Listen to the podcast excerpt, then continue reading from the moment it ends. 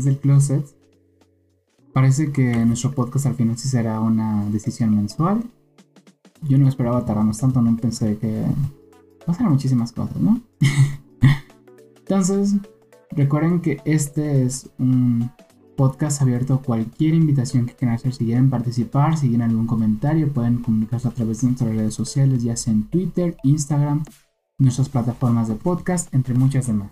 En esta ocasión me encuentro con Mali, que será nuestra co-host por el día de hoy. Ah, pues nada, soy Fernanda Raens, mejor conocida como Hello Malinaki, y pues soy ilustradora. Me dedico a crear historias pequeñas en formato de cómic. También hago ilustración para animación. Normalmente trabajo para literatura infantil y juvenil, pero estoy tratando de enfocarme actualmente a un público más abierto. Malia dibuja cosas súper chidas, así si luego quieren como seguirla, hace cosas increíbles. Y bueno, supongo que, compartimos el hecho de que vivimos este, esta etapa en la cual estás dejando la universidad y a la vez estando en el mundo laboral y es como súper, súper horrible. No se lo recomiendo si, si, si, si pueden no pasar por ese tipo de cosas, si pueden no nacer, se lo recomiendo. No, no nacer se ve ahora como, como un plan que debía haber tomado en algún momento, ¿no? Me evitaría muchísimas penas. Apenas me pasó que, estaba en una entrevista de, trabajo, así como me, mandaron un mensaje de, oye, ¿te interesaría? ah, sí, sí, sí, sí.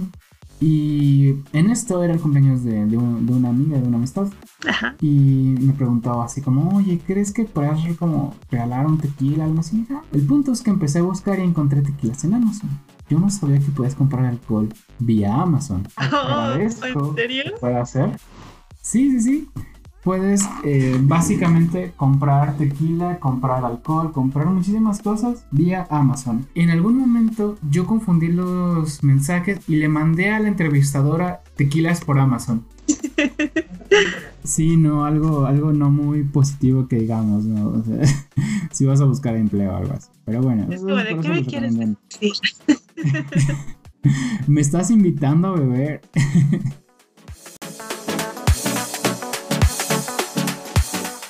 Cuéntanos un poquito más sobre ti, ¿no? Porque ahorita yo estoy hablando y demás, pero aquí lo, importante es que también nos compartas un poquito de lo que estás haciendo. Pues no lo sé, ¿sabes? Eh, muchas veces me preguntan acerca de mi trabajo, acerca de, de qué es lo que me llama y todo eso, y a veces es muy complicado dar una respuesta porque todo el tiempo estoy cambiando. Hace poco una amiga mencionaba una frase que significa que no estoy condenada o condenada a ser la misma persona todos los días. Y eso me ayudó mucho en el sentido de que antes vivía con la constante presión de no ser congruente o constante con lo que hago. Yo siempre trabajé en el área infantil, en mis ilustraciones personales como freelance y mm. tocaba temas como pues infantiles, me explico, o sea, amor, amistad, familia, ya sabes, ese tipo de temas así totalmente family friendly. Y realmente de un tiempo para acá eh, me he vuelto a encontrar con mi yo amante de terror. Nunca me ha alejado, pero siempre he estado constantemente, como que se va y vuelve, se va y vuelve. Y actualmente estoy leyendo It de Stephen King. He visto un montón de películas de terror otra vez. En ese tiempo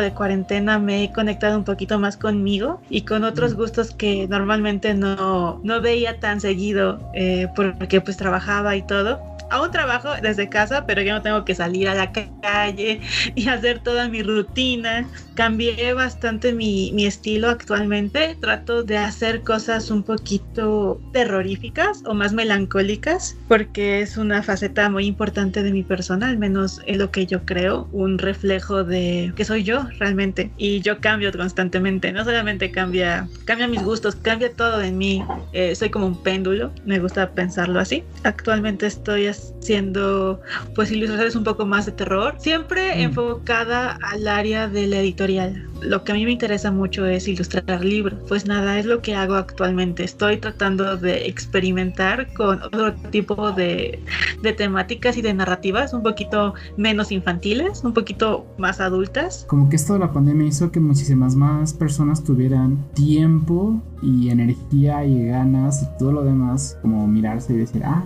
o esto soy, esto no soy, ¿qué, qué es lo que estoy buscando? No? También en esta pandemia yo me encontré como no binaria. Fue muy importante para mí antes de esta pandemia o de redescubrimiento de uno mismo. Siempre estaba con la constante eh, carga emocional de, de, que algo en mí no encajaba en el sentido de que no era constante con, con lo que sentía o con lo que hacía o con lo que pensaba. Como que siempre iba de un lado a otro y era, yo pensaba de forma muy, muy personal que algo estaba mal en mí. O sea, que algo no era congruente. Todo el tiempo me molestaba, me molestaba todo el tiempo hasta que en Twitter, bendito sea Twitter, encontré muchísima gente genial, entre ellas tú. O sea, me, me, abrieron los ojos y dije, oh por Dios, creo que, creo que estoy encontrando respuestas de cosas que durante toda mi vida me han causado conflicto y eso es muy genial, del encontrar gente, al menos en la pandemia y todo eso pues ayuda a encontrarse a uno mismo y es muy padre. Apenas le decía a una amiga como que en broma y en serio de que Twitter se está volviendo el Tumblr ahora, porque como Tumblr ya colapsó y Tumblr como que ahora la gente se empieza a encontrar en Twitter, empieza a hacer como discursos en Twitter y cositas así. Está, está chévere.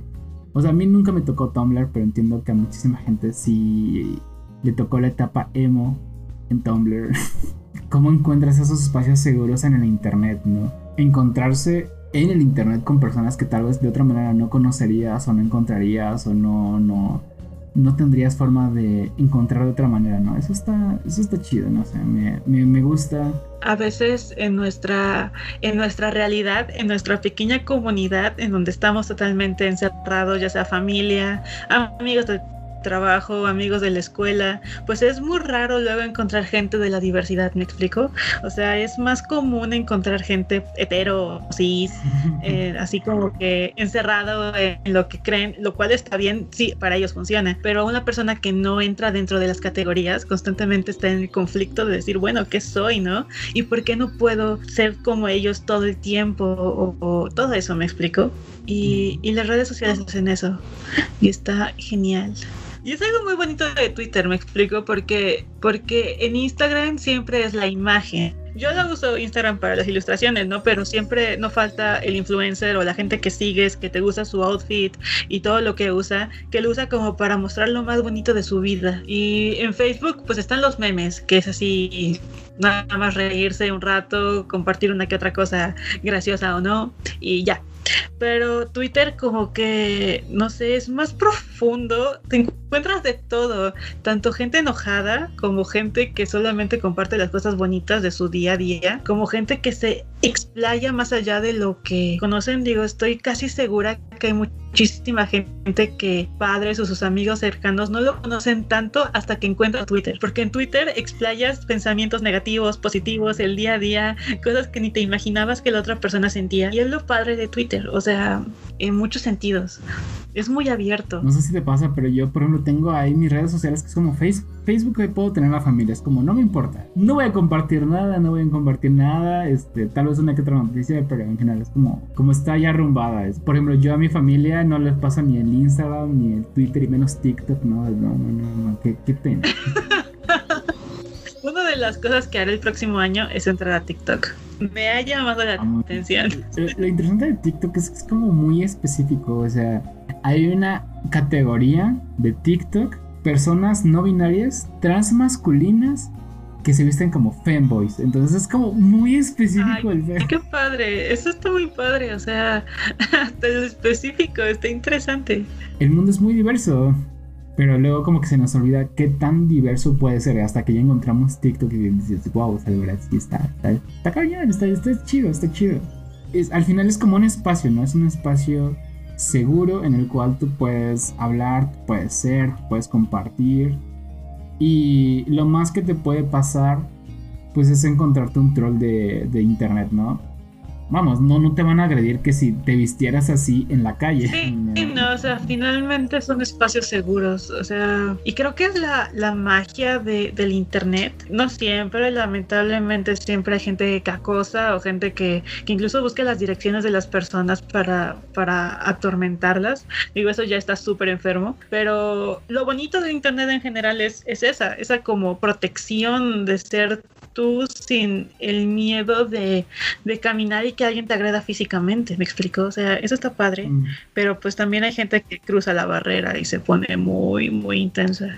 Internet tiene sus límites entre lo que está bien y lo que está mal, pero irónicamente sigue siendo más seguro que el mundo exterior en muchísimos aspectos y más para personas de la diversidad y demás. Me ha tocado ver a personas quejándose de, de que ¿por qué ahora hay tantos hombres usando falda y demás en internet? Y es como de, güey, pues están en internet porque si salen así en la calle los van a madrear. Exactamente. Y qué feo, pero así es las cosas, o sea, es muy triste. Por ejemplo, la otra vez estaba viendo, empezó a ver Sex Education hace como, ¿qué será? Una semana. Me llamó muchísimo la atención un personaje travesti, o sea, pero es muy chistoso porque él mismo llega en un momento en que él se engaña, ¿no? Sin una amiga suya sabe que es travesti y él le dice, es que no soy travesti, solo me he visto de mujer en mi casa, ¿no?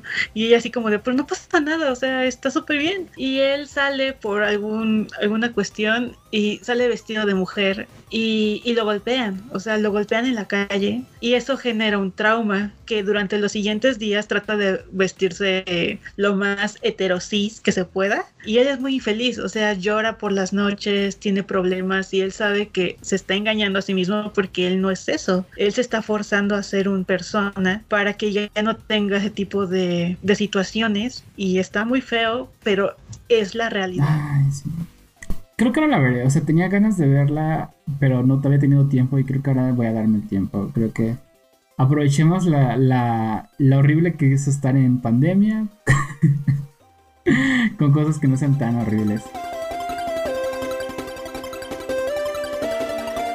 Hablando un poco de lo que pasó en el año, o sea, porque al final le quedan que tres días al año, dos días al año, no sé, nunca he sabido cuándo acaba 30 y cuándo acaba 31 en los meses. Pero pues ya acabó y creo que sucedieron como bastantes cosas que no esperábamos que pasaran. Algo que me sorprendió, por ejemplo, fue la toma del Congreso de Puebla, o sea, la verdad es que yo no esperaba los resultados que dieron en tan poco tiempo. Tú y yo conocemos como nuestro pequeño rancho y sabemos que no es, no es el lugar más amigable para ninguna diversidad de ningún tipo. Sí, estoy totalmente, estoy totalmente de acuerdo con ello.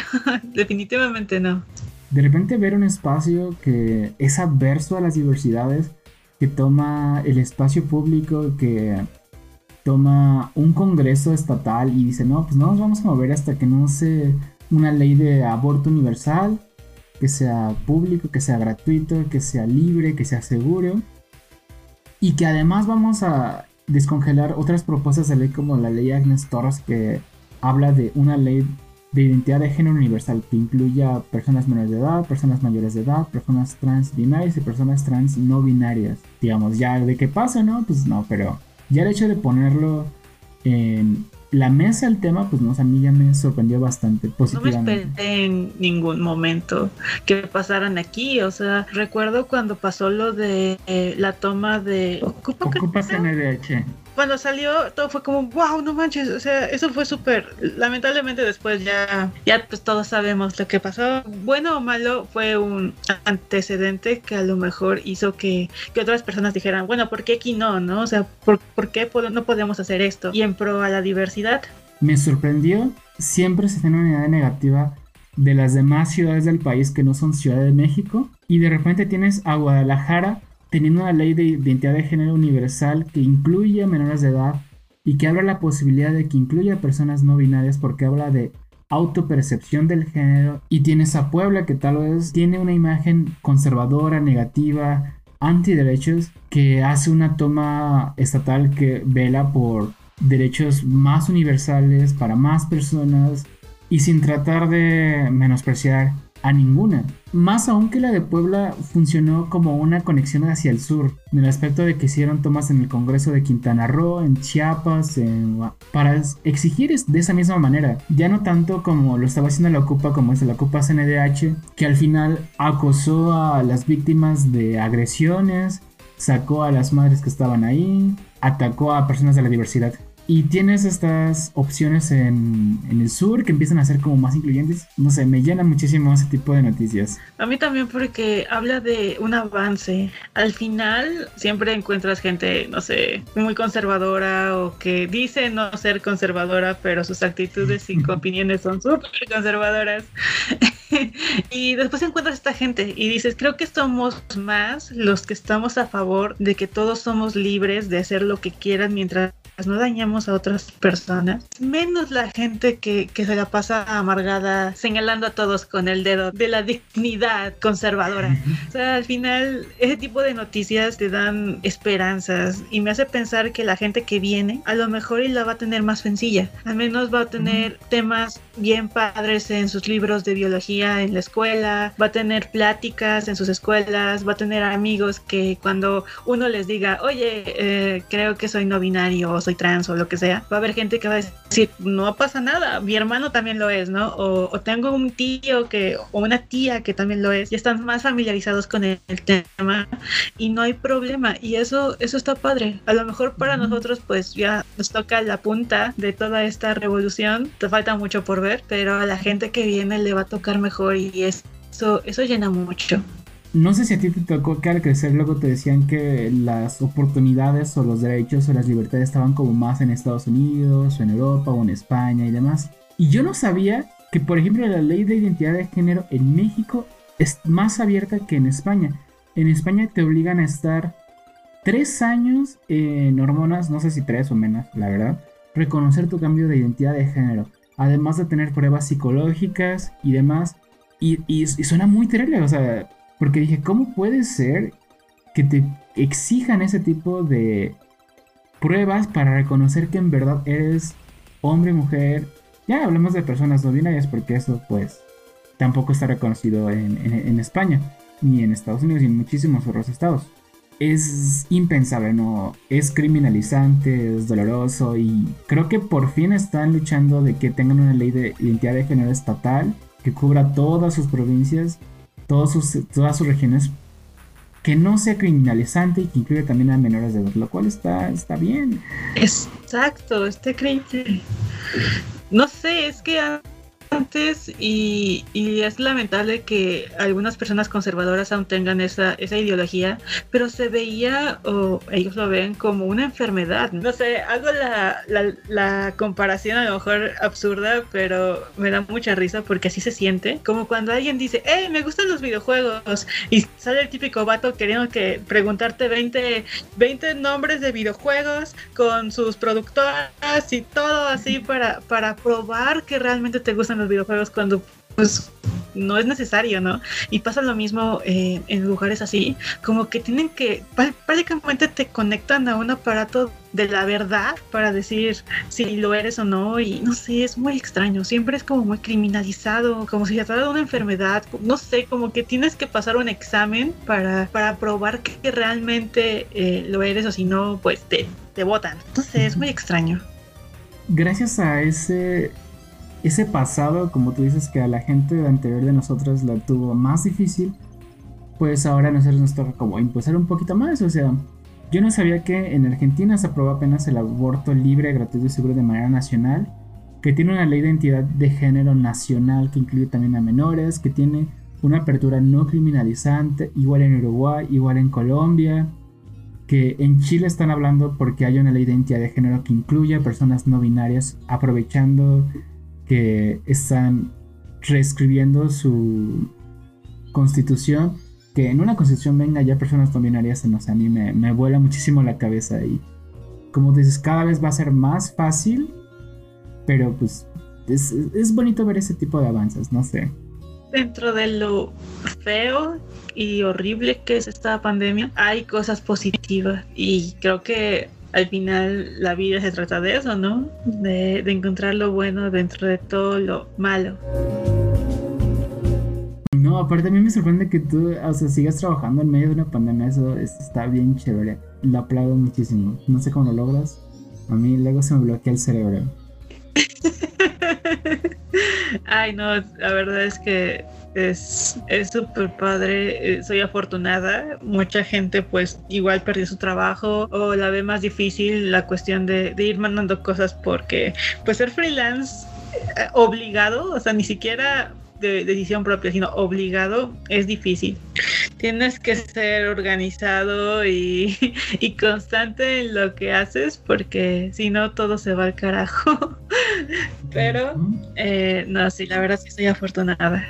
Entonces, pasando a las recomendaciones de todo lo bueno que pasa en el año, Hubo, cosas que yo encontré en el año que dije, güey, no puedo creer que esto sea tan reciente. Hace un par de semanas estaba, estaba con un amigo viendo el catálogo de Netflix y descubrí que había una película de Bollywood que hablaba sobre una pareja lésbica. Y yo pensé que era una película, pues, común, ¿no? O sea, si piensas en Bollywood, pues tienes musicales, tienes temas familiares, tienes temas de amor. O sea, tienes todo lo que usualmente tienes en una película LGBT, ya sea una relación gay, una relación lésbica, una persona trans, o sea, es como bombas de serotonina. Y no, resulta que es de las primeras o la primera película abiertamente lésbica en el cine de Bollywood. Y es del año 2019 y es como, no puedo creerlo lo reciente que sea. ¿Es donde sale Kristen Stewart? No, no, no, la de Kristen Stewart es una película navideña que se llama, este, creo que de Happy Season o de Happy Season. que igual tengo en mi, en mi anecdotario de películas que tengo que ver. No, esta se llama ¿Cómo me sentí cuando vi a esa chica? Y está en Netflix, creo que es del año 2019. Y lo que a mí me pareció impresionante de esta película es que hay un estigma más fuerte con el hecho de que tú te cases o te enamores con alguien de otra religión estando en India que con alguien de tu mismo género. Wow. Eso no me lo esperaba. Yo tampoco, o sea, porque la primera mitad de la película, la chica principal, la actriz principal, va a enamorarse de un musulmán y todo lo que eso conlleva, ¿no? Conlleva un estigma social, conlleva un estigma de no, es que yo creo que el amor debe ser libre o no, el amor trasciende religiones y demás. Y tal vez para nosotros en general sea como un tema muy old school, como muy de, pues sí, no, no importa su religión. Pero tal vez, tal vez para una, sociedad o una familia que está muy arraigada dentro de su propia religión, pues sí. Al menos a mí, me, como recordando, recordando, me pasó que durante mi niñez, pues sí era como muy típico de no, es que esas personas son son cristianas, ¿no? Cristianas anglicanas o cristianas este, demás, pero chance y también porque vivimos en un rancho donde eso sí pasa. Al menos yo lo recuerdo más con, con, por ejemplo, los testigos de Jehová. Nunca he conocido a nadie así, pero típico que es tema en la escuela, ¿no? Que entre los compañeros hablan y se mencionaba, es que sabías que ellos no pueden donar sangre. Y yo, ¿cómo? O sea, como que el típico, ¡ah! así, sorpresa, ¿no? Con, con ciertas costumbres. Hay pues familias tan conservadoras o tan arraigadas a sus costumbres religiosas que, que no sé, a lo mejor y creen que, que una parte de, de, las costumbres se van a mezclar o se va a perder algo. La verdad no lo comprendo, pero pleno 2020 siga sucediendo es, es interesante. Es que sí es hablando de un estigma de la otredad. Extraña forma de pensar, pero pues sí, no hay, hay gente que en verdad sí le, le, da muchísimo peso al origen de las personas, dónde son, cuál es la familia como dices, como ese preservar las viejas costumbres. Preservar. Yo recuerdo que mi papá, cuando yo era pequeña, yo se le quitó, afortunadamente, pero cuando yo era pequeña tenía muy pegada la frase, hay que este, mejorar la raza. Y yo decía, ¿qué, ¿qué, te refieres con eso? Y él decía, cuando tú seas grande o así, te consigas un novio, una novia o lo que sea, tiene que ser rubia o, o rubio o, o, blanco, ¿no? Me explico, o sea, como que para que los siguientes de de la generación sean bellos.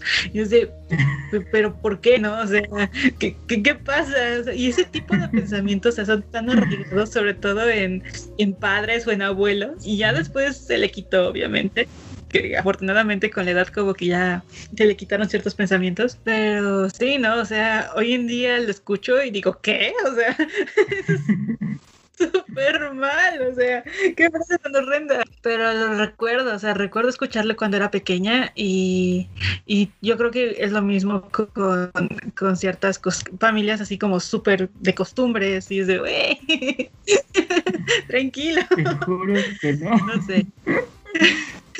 Pues, ya va siendo como una educación generacional, ¿no? O sea, les enseñaron que pues eso, eso era la verdad y, era inamovible y tenías que encontrar gente blanca para, estar y demás. Y es como, de, como que realmente te das cuenta que ese mejorar la raza entre comillas suena como muy racista ya cuando lo empiezas dices, rayos, qué mal generación estaba antes. Y tal vez después de unos años alguien diga, no, ma, qué mal estaba la generación de hace 20 años. Y esperamos que pase, eso significará que hay un avance. Y algo que, o sea, como artista noté es que ya este año se está valorizando como más el arte de personas que no pertenecen como a la gran industria y eso me, me, agrada como muchísimo. Me pasó que yo estaba jugando Hades, que es un videojuego que salió este año, creo que salió en octubre, agosto, I don't remember. Y las animaciones están pintadas a mano y así me encanta, tiene un diseño visual muy bonito. Y lo hicieron como un equipo como de máximo 10 personas, máximo, si estoy exagerando. Y llegó a los premios de los mejores videojuegos del año. Incluso, no sé, no sé si alguna vez jugaste Among Us en esta, en esta cuarentena porque fue como el juego de la cuarentena. Vi videos hasta la saciedad. Nunca lo jugué, pero veía cada rato videos de gente jugándolo que hasta sentí que lo jugué. de tanto que los vi. Y ese juego lo hicieron tres personas. Tres. Y está increíble, o sea, la idea es muy buena. Si no, si no han jugado Among Us, se los recomiendo. O sea, deberían, deberían jugar Among Us. Es muy buen juego.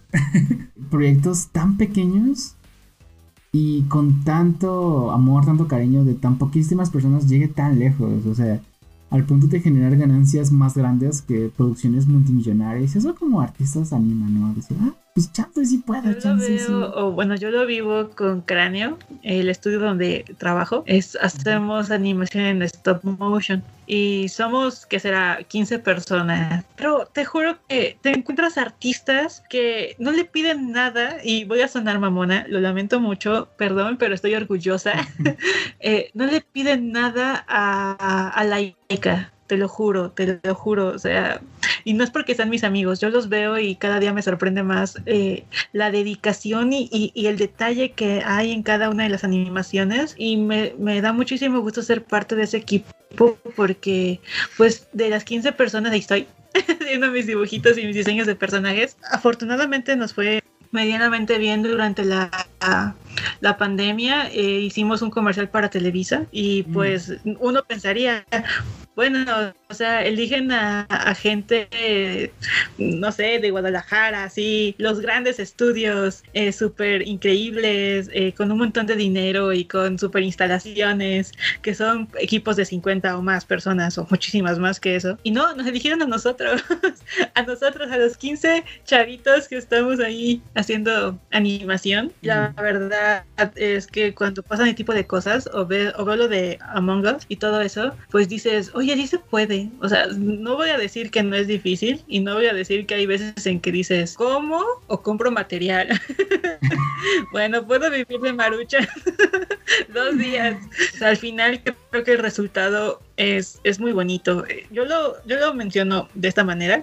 Mis papás siempre han querido nietos, al menos actualmente lo mencionan constantemente. Y yo digo, jamás, jamás en la vida, lo siento, es una decisión propia, pero cuando veo mis ilustraciones o veo lo que trabajo, yo pienso que ahí están mis hijos. es como, como lo que dejo al mundo a que me represente, lo que me causó sudor lágrimas, esfuerzo. Eh, a lo mejor no lo metí a la universidad, pero pues sí, sí me, causó estrés y, generarlo. Entonces, pues cuando uno es artista, nuestras creaciones, ya sea la música, ya sea las canciones, ya sean las animaciones, las ilustraciones, todo ello, es, es nuestro, nuestro granito de arena hacia, hacia la eternidad, porque a lo mejor yo muero, pero mis creaciones no. Y es muy padre cuando al final todo ese esfuerzo tiene frutos. Tarda, pero es bonito.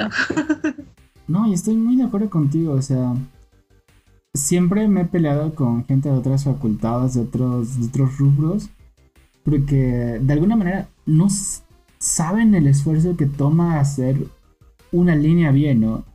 Y yéndonos como lo más básico, o sea, una línea bien no es, ah, pues ya salió derecho, ¿no? Sino que es años y años de práctica, de echarle ganas, de intentarlo, o sea, de, de vender esa línea. O sea, ¿cómo vendes una línea? ¿Quién le puedes vender una línea? ¿Cómo lo vas a hacer? ¿A quién se lo vas a mostrar? ¿A quién le vas a tener la confianza de decirle, oye, mira, te enseño esto, ¿qué te parece? Sí, totalmente de acuerdo. O sea, detrás de una ilustración, detrás de una canción, detrás de una obra teatral, detrás de una animación, de, de un videojuego, hay horas y horas de llanto de frustración, de, pensar si te rindes o no, de desvelo, o sea, de peleas con tus padres, de es que eres un muerto de hambre o es que no vas a vivir de esto y es de, es que te estoy demostrando que que vale más el estar contento durante toda mi vida que estar en un cubículo con un sueldo fijo, sabiendo que al día de mañana tengo al menos un seguro y todo eso, pero el elegir el camino de ser feliz, pues está muy intenso está muy cañón la gente no lo nota. Es como, como cuando hay personas o nos encontramos en el camino gente que dice, es que el arte no sirve para nada, ¿no? Pero es muy chistoso que lo digas porque en tu celular tienes un montón de canciones de Beyoncé. O es muy gracioso que lo digas porque mientras estás en el trabajo y llegas a tu casa, lo primero que haces es prender Netflix. Es chistoso que lo digas, ¿no? Cuando en la publicidad que está fuera de tu casa que te invitó a comprar algo por tal cosa, hay un montón de ilustraciones y la vida no sería lo mismo sin el arte. Y es lo que la gente a veces no lo comprende. Supongo que lo tiene tan normalizado, o sea, que creen que salió de la nada, o sea, que alguien de repente ¡pup! existió, cantó y se hizo famoso y bravo y ya. Pero no, o sea, realmente no es tan Ay, no. Y te entiendo, te entiendo, te entiendo. Te entiendo como muchísimo de ese lado. Porque como que dicen, ah, no, pues, o sea, abrí en Twitter y me salió esta imagen, ¿no? Y pues ya es mía. y es como de, no, o sea, esa persona le costó muchísimo tiempo. O sea, literalmente cuando le dices a alguien, oye, ¿sabes cuánto cuesta un paquete de acuarelas? Es más, ni siquiera una, una, un bote de acuarelas, cuando dices cuánto cuesta, o sea, no te creen, no, no, no. y, y, o sea, piensan que es como la nada, ¿no? Está chido, está chido al final que tú empiezas, como tú dices, tú empiezas a valorar tu trabajo, a tu equipo, y dices, o sea, sí, sí, tal vez sean poquitos, tal vez sea como cuando puedes sentir orgullo por algo que hiciste con tus manos, que a la gente lo puedes compartir con la gente, Exacto, yo creo que es lo equivalente a cuando un padre, no sé, ve que a su hijo lo premiaron eh, o con una beca a tal universidad, ¿no? Ese orgullo que sientes de decir, no mames, yo creé a esta persona que está triunfando, es lo mismo cuando dices, yo creé esta animación que la están viendo en Timbuktu, ¿no? O yo creé este videojuego que está triunfando en tales premios. Al menos yo creo que por ahí va. Ay, no, pero sí estoy de acuerdo, tampoco pienso tener hijes, eh, como que no, no, no me, no me encanta la idea. Pero sí podría seguir haciendo este, estos monitos que, estas monas chinas que venden y que me dan de comer. Pero tampoco espero como muchísimo, ¿no? O sea, tampoco...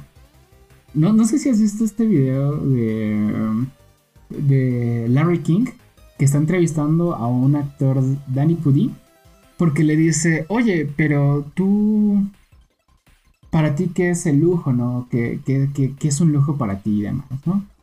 Dice, bueno, pues un café, un buen café. It's not a luxury, you can get it anywhere. Uh, I guess, yeah, I like good coffee. With, with, I love coffee too. I like nice socks. Socks. your, your socks.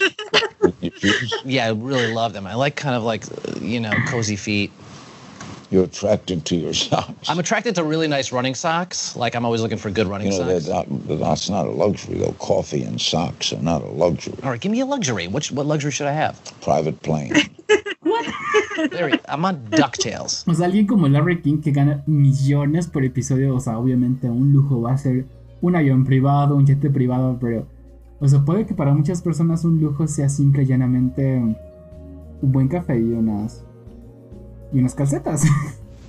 Una almohada cómoda, un lugar donde dormir, exacto, sí, totalmente. Eso es como, sé que no voy a volver mi, sé que no voy a volver así los millones por tener un, un- por dibujarme unas chinas o dibujar lo que sea, pero tal vez no lo necesito, o sea, tal vez no necesito esos millones. Exacto. Sí, o sea, es, es eso. No, no el hecho de que tengas, no sé, el mundo entero a tus pies te va a dar la sensación de felicidad. Y pues es la verdad. Hay mucha gente que podría tenerlo todo, pero con tener, así como lo mencionan, ¿no? una pijama calientita, una buena taza de café o, no sé, un internet que no se vaya. Eh, ya con eso, ya con eso lo hago. Y es padre, no sé. Pienso que hay más gente que debería aprender de esa visión artística de, Sí, o sea, ya llega un momento en donde, pues, en la labor, eh, no sé, llena lo suficiente más que lo que puedo ganar con esa labor. O sea, el simple hecho de hacer lo que hago con los materiales que tengo a mi disposición me llena más que lo que me puedo obtener por vender eso que estoy haciendo. No sé si me explico, pero creo que está muy bien. Digo, finalmente eh, me gusta pensar que el propósito de la vida, ya poniéndonos existenciales, pero el propósito de la vida es que cuando yo llegue a la edad más avanzada a la que me, me es posible llegar, cuando yo voltee hacia atrás y mire todo lo que hice, al final me sienta a gusto con eso. Y creo que es el propósito. Cuando tú volteas para atrás y ves todo lo que lograste, a toda la gente que conociste, todo lo que hiciste o no hiciste con tu vida y te sientes a gusto con lo que hiciste, lo que significó tu pequeño paso por esta tierra con millones de personas, pues ya con eso pues es, es el fin, o sea, es el propósito, el estar a gusto al final. Lo que me hace feliz no me va a generar un jet privado, pero sí me va a generar la felicidad de estar a gusto todos los días de mi vida, pues eso es suficiente. Y no sé, mucha gente a veces no lo ve así, pero en mi forma de verlo, pues es lo más importante. Ay, qué chido, pero sí.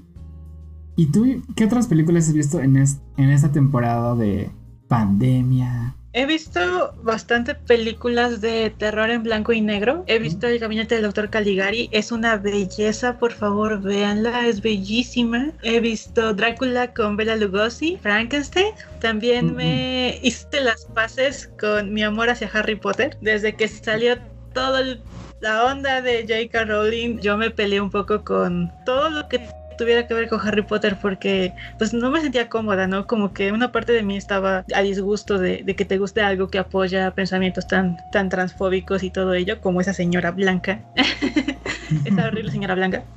Pero pues al final llegué a la conclusión de que la que me está haciendo daño es ella. Eh, La obra es bellísima, me ayudó en momentos muy importantes de mi infancia y pues creo yo que es incluso más, más un toma eso, el que yo siga amando la obra pero que no la apoya ella. O sea, si ella hace algo de aquí para el, el futuro, no lo voy a apoyar para nada. Pero al menos lo que es Harry Mm. Potter, quiero, quiero verlo y así, porque incluso tengo un tatuaje.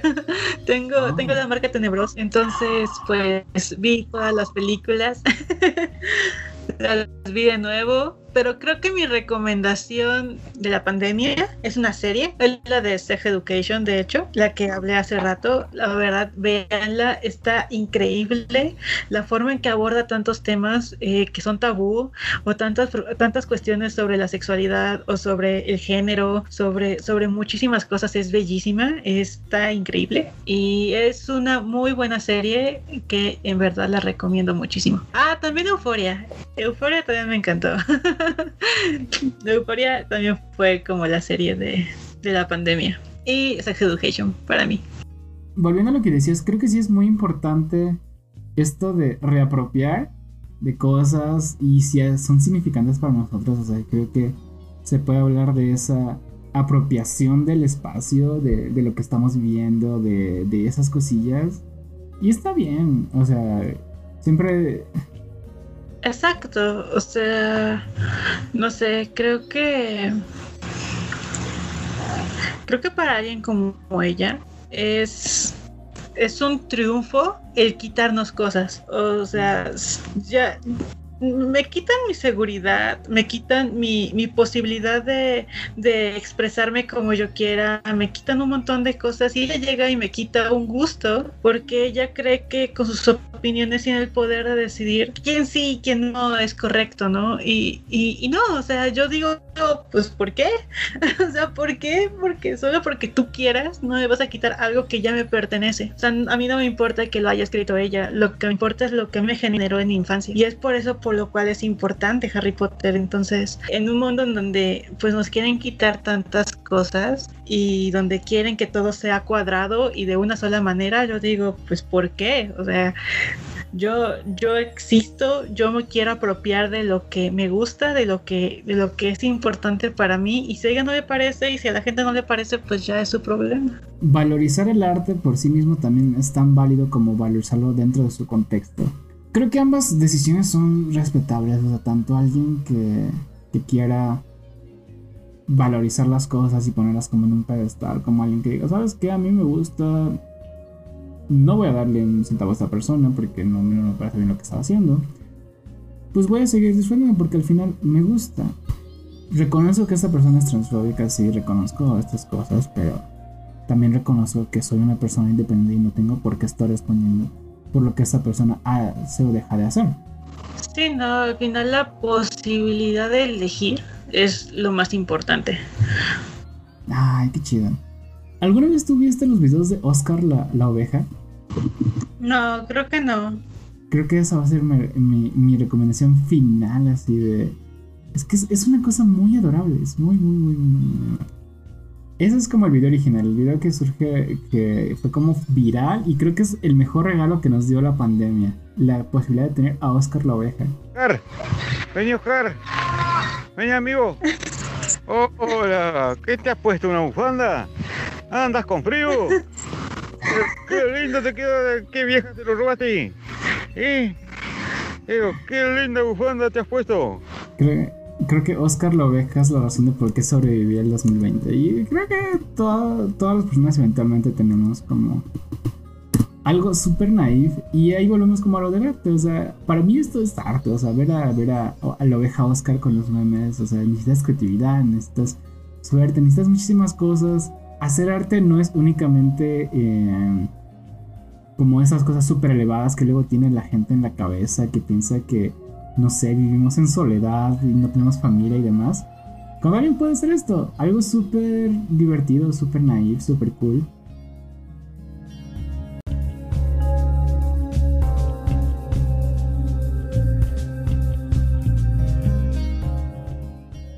Algo que, que también creo que como artistas luego, luego se nos olvida también es como recomendarnos entre nosotras, ¿no? René Bose es una persona queer, no binaria, que vive entre Estados Unidos y México. Y personalmente para mí, o sea, conocerle ha sido muy gratificante. Porque así como para mí es conocer personas trans y decir, ah, no soy la única persona rara que tiene estas sensaciones súper raras que no conocía antes. En el caso de de René, pues supongo que eventualmente algo le hizo clic a ella. Dice, ah, tal vez soy una persona queer, tal vez soy una persona trans, tal vez no soy una persona, una persona cisgénero. Y escuchar y ver que el arte que se puede hacer como desde esas perspectivas, de esas opciones, que está súper, súper bonito, ¿no? O sea, igual tú le conocías antes, la has escuchado, le conoces o algo así. Sí, no, soy súper fan de ella, de ella, de ella, ella. Ah, siempre he pensado que la gente que usa pronombres así como any pronouns, cualquier pronombre, creo que tiene un superpoder que es como nadie, nadie puede hacerte misgender. Eso es súper bonito, lo que yo envidio y admiro.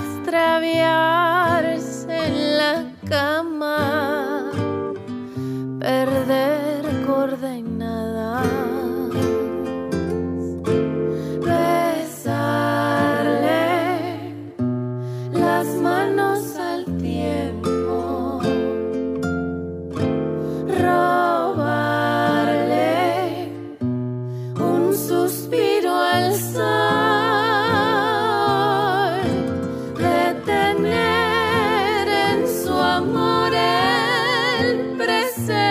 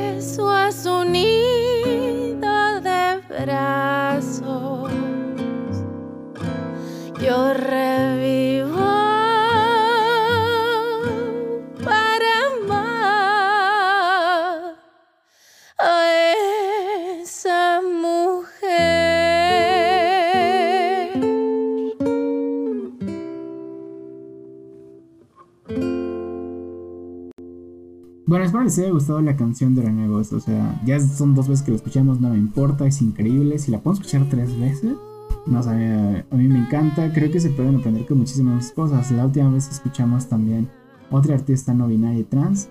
Si quieren recomendarnos cosas, si quieren que escuchemos más música, que la pongamos acá para que más gente la conozca, pues pueden recomendarnos. Igual si quieren participar acá, recuerden que pueden contactarnos a través de nuestras redes sociales, de las redes sociales del podcast. Pueden recomendarnos. Pues de mi parte, pues les estaría yo recomendando que tengan un feliz año, feliz semana, feliz fin de mes, feliz año 2021.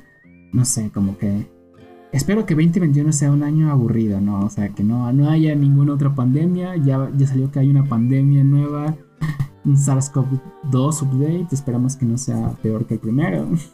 Pero a ver, Mali, con- contáctanos, dinos dónde te vamos a encontrar, qué es lo que te gusta, qué es lo que te podemos mandar, todo lo que tú quieras. Me pueden encontrar en Facebook, Instagram, Twitter como Hello Malina. Y pues nada, eh, pues subo, subo ilustraciones. Espero que si me visitan en alguna red, red social les guste lo que hago. Me dejen comentarios. Cualquier duda, aclaración, comentario.